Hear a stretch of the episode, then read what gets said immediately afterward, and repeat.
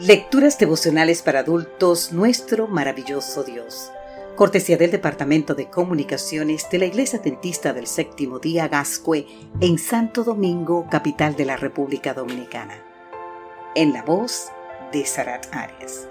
Hoy, 15 de octubre, muchachos, vengan a comer. En el libro de San Juan capítulo 21, versículo 1 nos dice, Después de esto, Jesús se manifestó otra vez a sus discípulos junto al mar de Tiberias. Las palabras del apóstol Juan en nuestro texto de hoy hablan de la tercera vez que Jesús se manifestaba a sus discípulos. Claro, después de haber resucitado de los muertos. Así nos dice el libro de San Juan capítulo 21 versículo 14. La primera había ocurrido en el aposento alto, el día de la resurrección, y la segunda en el mismo aposento una semana más tarde. Ahora se encontraba con algunos de ellos en un lugar saturado de recuerdos, junto al mar de Galilea. Fue a orillas del mar de Galilea donde el Señor había llamado a Simón y a su hermano Andrés, así como también a Santiago y Juan, los hijos de Zebedeo.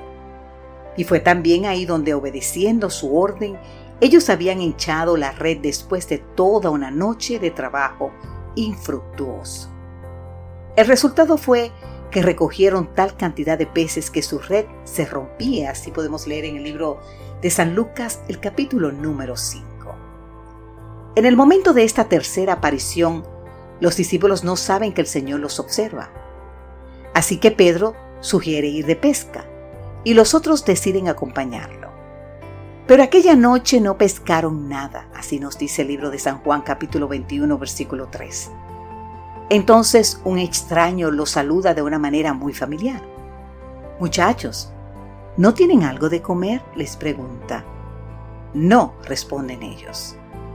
Qué forma tan curiosa de saludarlos, porque los discípulos eran cualquier cosa menos muchachos. El término en griego puede significar hijitos o también se puede entender de manera coloquial como mis muchachos. Así que ahí están sus muchachos, cansados y hambrientos, después de trabajar toda la noche sin poder prender un solo pez. Tiren la red a la derecha de la barca y pescarán algo, les dice.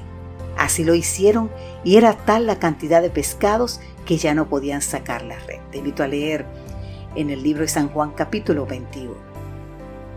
Cuando los discípulos desembarcaron, vieron unas brasas con un pescado encima y un pan.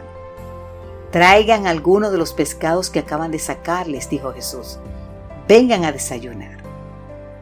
Querido amigo, querida amiga, el Señor de la Gloria, vencedor de la tumba, a quien toda potestad le ha sido dada en el cielo y en la tierra, les prepara desayuno a sus muchachos.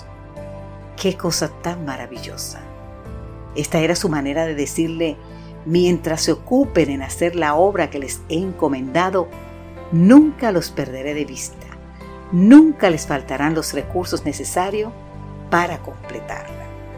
Yo te invito a leer el libro de la autora norteamericana Elena Heather White titulado El deseado de todas las gentes, exactamente en la página 751.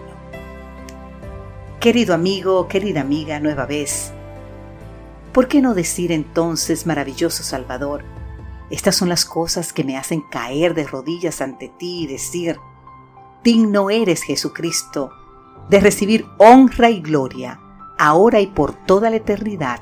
Amén, Señor. Amén.